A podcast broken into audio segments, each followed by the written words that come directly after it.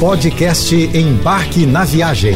Fique agora com as melhores dicas, destinos e roteiros para sua diversão fora de casa com Naira Amorelli.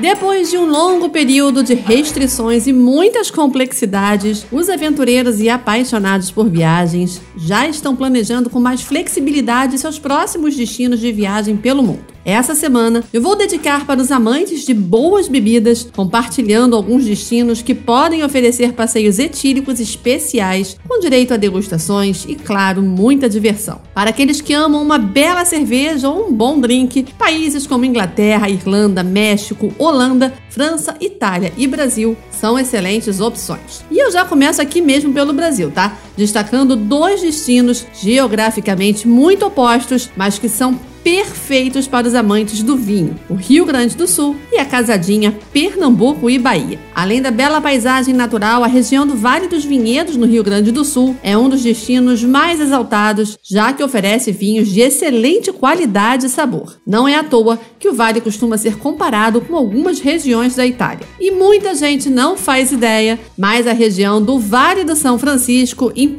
pleno Nordeste, vem ganhando destaque como produtor de vinho e destino enoturístico. O seu polo é composto por sete vinícolas localizadas entre Pernambuco e Bahia, que merecem sim ser visitadas.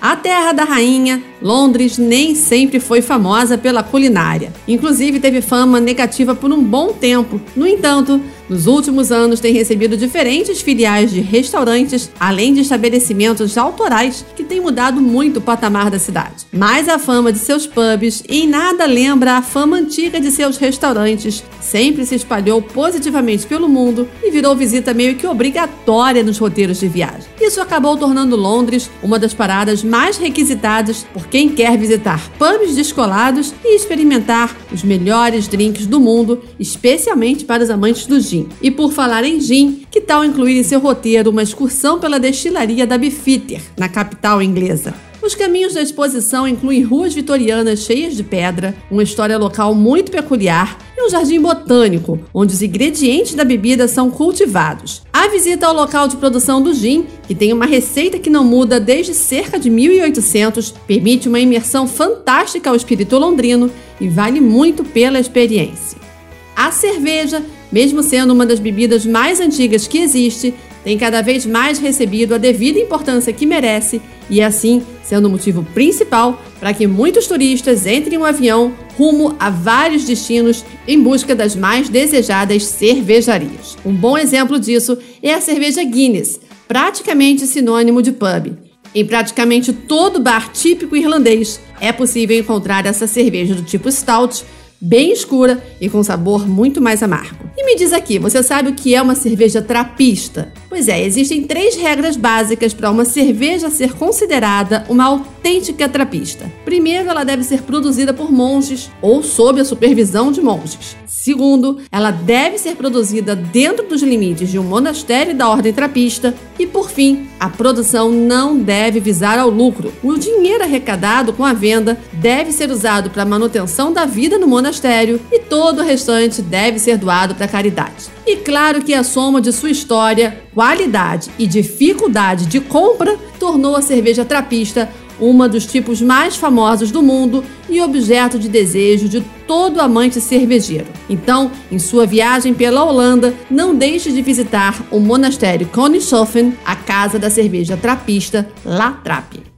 Se você é daquelas pessoas que adoram os drinks mega coloridos com sabores super variados, com certeza absoluta os países da América Central assim como o México na América do Norte, vão te deixar muito feliz. Um dos países mais interessantes para um apreciador de drinks e outras bebidas é o México, que além de paisagens incríveis, ainda tem os resorts que oferecem os drinks mais refrescantes e muitas margaritas. Mas como falar de México e não lembrar da tequila? Impossível, não é mesmo? Em Cancún, por exemplo, a gente encontra o Museu Sensorial da Tequila, que guarda a maior coleção de rótulos da bebida em todo o mundo. Nesse passeio super divertido, você ainda pode conhecer mais de perto o processo de produção da iguaria mexicana e degustar alguns de seus exemplares mais famosos. Claro que você não pode esquecer de garantir suas garrafas de tequila para continuar degustando aqui pelo Brasil. Ainda dentro do museu, você garante a bebida a ótimos preços. Aí é só planejar sua viagem para Cancún, escolher aquele resort maravilhoso com o pé na areia e se jogar nas cores e sabores dos mais variados drinks que você vai encontrar.